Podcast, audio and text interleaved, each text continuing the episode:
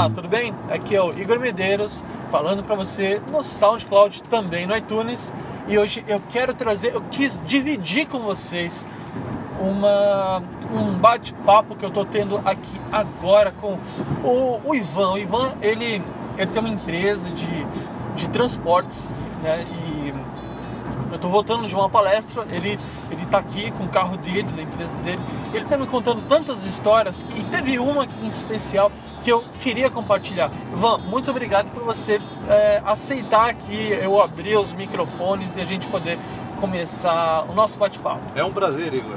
Mas o que eu quero compartilhar com você aqui é uma história de, de superação sobre como que é, Ivan? Como é que... Conta pra gente. É uma timidez, né? Uma timidez que eu tinha. Na verdade, não era nem uma timidez, era um pavor. Eu tinha pavor de falar em público, eu, eu começava a suar, eu tremia, a voz embargava. E eu tinha muita dificuldade profissionalmente com isso. E, e quem não tem, né? Por quê? Você fazia o quê? Uh, eu trabalhei muito tempo na Santista Têxtil e tive um cargo de gerência e muitas apresentações de, de, que tinha que fazer sobre qualidade e outros assuntos. E na hora eu. Se eu, comunicar eu, com é, os colaboradores. Né? Exatamente. Né? Eu ficava. Reuniões até com, com subordinados meus. Então, é, quando eles sentiam a minha insegurança por estar tá transpirando demais, por ficar vermelho, por estar tá tremendo, então essa insegurança é, me prejudicava profissionalmente. Acho que não tinha o mesmo respeito que, que deveria ter com meus subordinados e principalmente com os meus superiores. Então, acho que eu sofri muito nessa época com isso. E depois que eu saí da Santista, que fechou a empresa, eu comecei a trabalhar por conta, fiz várias coisas, comecei a trabalhar com transporte de pessoas e teve uma época que eu trabalhava numa lanchonete. E foi aí que começou essa minha experiência é, de como vencer essa minha timidez e falar em público. É, palco era uma coisa que era como se fosse. Era um trabalho com o público mesmo. Com o público né? também. Tinha que lidar. Exatamente. Mas eu, eu gostaria de, de perder essa timidez e não tinha, não sabia como. Uh, na época da, da, que eu trabalhava na lanchonete, tinha uma empresa que toda sexta-feira fazia uma confraternização, um churrasco. Eles jogavam bola tal, entre eles, e depois do, do, do jogo de futebol tinha churrasco. E uma das pessoas, é, que foi um grande amigo meu, uma pessoa muito bacana, ela levava um aparelho de videokê. Foi o primeiro aparelho que eu vi na minha vida de videokê. É, e ele levava, colocava o aparelho, ligava, e depois do jogo de futebol todos iam lá e cantavam tudo mais. E muitas das vezes que ele pedia para mim, Ivan, vem cantar uma música, põe uma música, eu fugia como o diabo da cruz. Aquela eu, timidez. Né? Pavor, é um, era uma, um pavor que eu nunca vi, acho que ninguém teve esse pavor que eu tive. E era entre amigos, era pessoas simples, pessoas que trabalhavam na produção, no escritório, pessoas simples, eu não tinha o porquê de ter essa vergonha. Mesmo que cantasse mal, mesmo que. Qual o problema? Mas era o pavor de pegar no microfone, o pavor, o pavor de, de chamar atenção. Para mim, a pior coisa que tinha era ser o centro das atenções. Eu, eu morria de medo de ser o centro das atenções. E teve um dia que eu estava comentando com o Igor que não tinha ninguém, todo mundo foi jogar bola, a aparelhagem estava ligada e eu arrisquei cantar uma música sozinho. Eu gostei do resultado, achei bacana. Mas mesmo Pô, assim. Tô cantando né, bem. Não, eu me surpreendi com a minha voz, né? Não que, que eu estava comentando com o Igor, que seja um cantor, ou que falar, não, vou, profissionalmente vou viver de música. Não, não é isso. Mas eu gostei. Eu, eu sei Sim. que eu não passaria vergonha se eu fosse cantar em público. E isso para mim já era muito, já era uma vitória. Uhum. Mas o pavor continuava, Igor. Eu não conseguia. Eles me chamavam para cantar, eu não conseguia. Uma vez num churrasco também entre amigos, me chamaram, eu não fui. Todo mundo, ah, eu canto junto com você, eu canto junto com você. E eu não fui. Eu passei vergonha, mas não, não, não fui cantar. E aí teve um dia que eu, eu estava numa cidade vizinha da minha, que é Itu, e fui num, num, Você mora onde? Eu moro em Salto. Salto. E aí Itu estava eh, tendo um videokê que um amigo meu estava apresentando, e o palco era um palco assim com pouca luz. Quer dizer, na verdade tinha muita luz, mas não era uma coisa clara. Era, uma, era um jogo de luz e fumaça. E eu achei interessante, meu amigo pediu para cantar uma música, eu pensei, falei, bom, eu lá no palco ninguém vai ver que eu vou ficar vermelho, então eu vou, eu vou arriscar. E arrisquei. E eu tentei me controlar ao máximo, porque as pessoas me olhavam, batia palma ou comentavam alguma coisa, e eu tentava me concentrar assim, ninguém está me vendo, ninguém está vendo que eu estou vermelho, ninguém está vendo que eu estou suando. Então isso tentava me deixar mais tranquilo e eu consegui cantar. Aí eu pensei bem e falei assim, quer saber de uma coisa? Eu vou comprar um aparelho de videokê para terapia. não era com E você, intenção. mas você cantava sempre uma música que você gostava mais, que você se sentia mais seguro, ou você cantava qualquer música? Não, tem que ser uma música que eu ficasse mais seguro. Ah, a primeira música que eu, que eu cantei que me surpreendi foi a do YouTube, aquela música With Your Tout. E eu me, eu me sentia seguro, tanto que todas as vezes que eu ligava o videokê era a primeira música que eu cantava. Foi a primeira que eu cantei e toda vez que eu ia apresentar eu cantava essa música como Você primeira lembra música. do minha. número da música? 4804, não Olha esqueça. só. Eu, eu acho que eu sei só o número dessa música até agora, e mesmo trabalhando profissionalmente com vídeo aqui hoje, é a música que eu- alguém pede e fala, ah, 4804.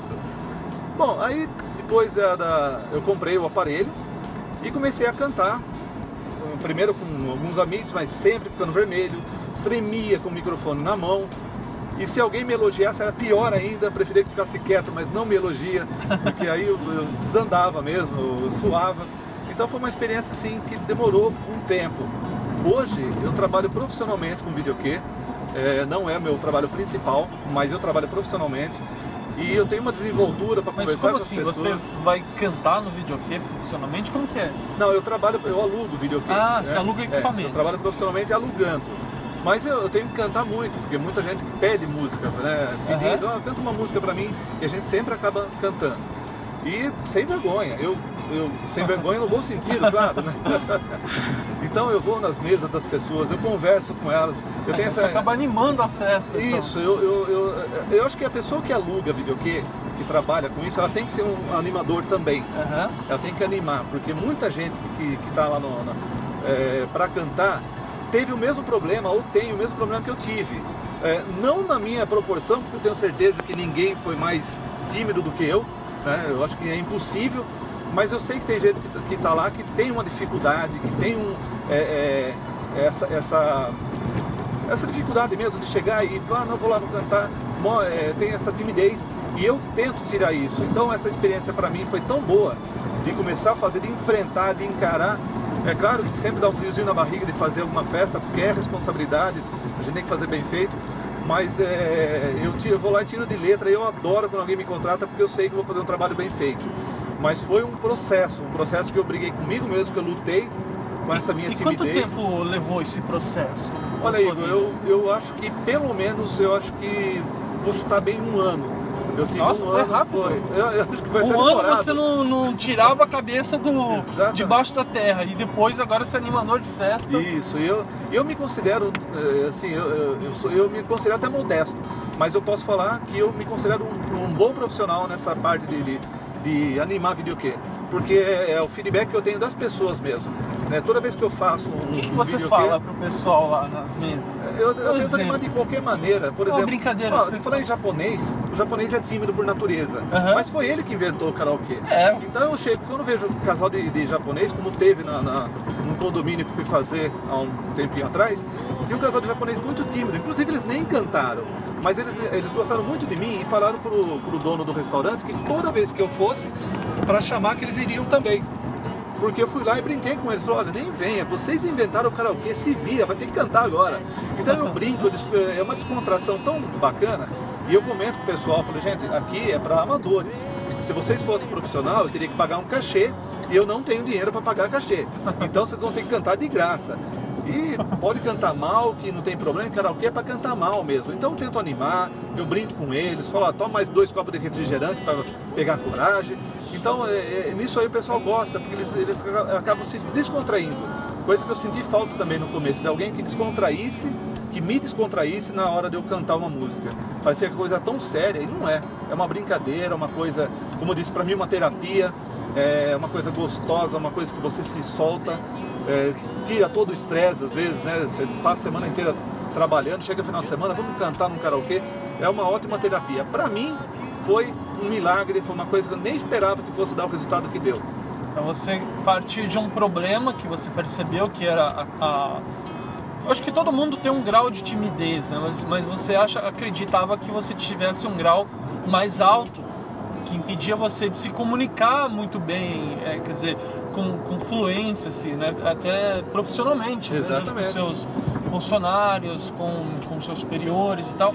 E você identificou nessa, nessa sua é, fragilidade, talvez, podemos colocar assim, é, uma oportunidade de, primeiro, ver uma, uma terapia, né? Que acabou se tornando um, um negócio depois para você, né? Porque Exatamente. E, esse não é só o seu único, esse não é o seu único negócio, né? A gente está aqui, Aham. assim, como eu falei no começo do programa, você tem um- uma empresa de transporte e essa também você tem uma empresa de é, é, de karaokê, DJ, não é isso?